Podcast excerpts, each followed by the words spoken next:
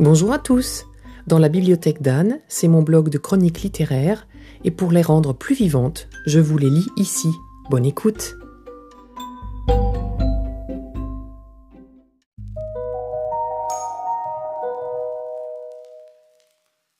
La toute première fois que j'ai découvert les livres audio, c'est grâce à la série de Stieg Larsson Millennium.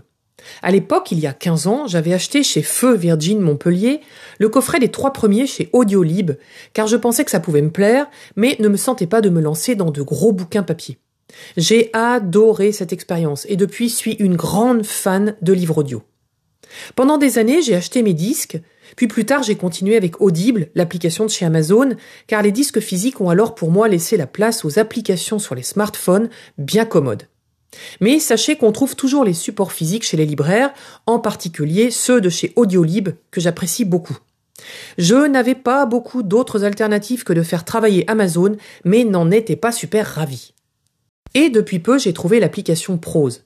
C'est exactement le même principe, écouter des livres audio via une application sur son téléphone, mais elle est française et fait travailler les libraires. Je vous laisse sur le blog un article pour comprendre comment ça fonctionne. Pour le même prix que chez Audible, 9,90€ par mois, on a le droit à un livre par mois avec un abonnement qu'on peut interrompre ou reprendre à tout moment également.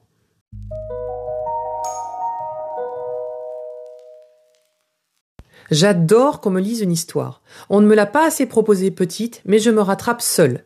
Ma grand-mère paternelle le faisait parfois, et j'en garde de bons souvenirs. Par contre, il faut que le lecteur soit un comédien pour que cela rende bien.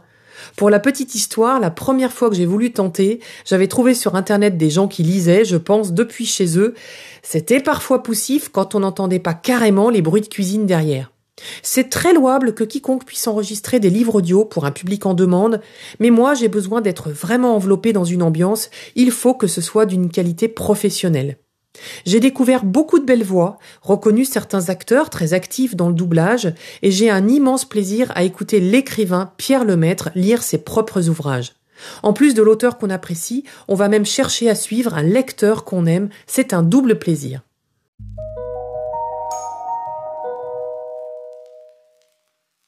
La marque que j'ai découverte avec Millennium et à laquelle je suis très attachée, c'est donc Audiolib, filiale d'Achète Livre, Grasset, Fayard, Stock, etc., et d'Albin Michel, qui publie aussi entre autres des maisons comme Gallmeister que j'apprécie beaucoup. Sur leur site, vous pouvez écouter un extrait gratuitement pour voir si cela vous plaît, comme sur l'application Prose. Cette dernière, Prose, édite aussi des grands classiques et vous y trouverez d'autres marques comme Gallimard avec leur collection Écoutez lire. Pour ma part, je ne cherche pas à avoir une autre activité. C'est comme lorsque je lis un livre papier, je me concentre sur ce qu'on me raconte. Je ne suis pas partisane de passer l'aspirateur ou encore de conduire en écoutant, je suis installée dans mon canapé ou dans mon lit, les yeux grands ouverts, bien concentrés. Je sais que c'est une pratique très à la mode depuis longtemps chez les anglo-saxons, mais j'ai vu depuis 15 ans ce phénomène des livres audio prendre de l'ampleur en France. Énormément de livres sont maintenant lancés rapidement en livre audio après leur sortie, voire le même jour.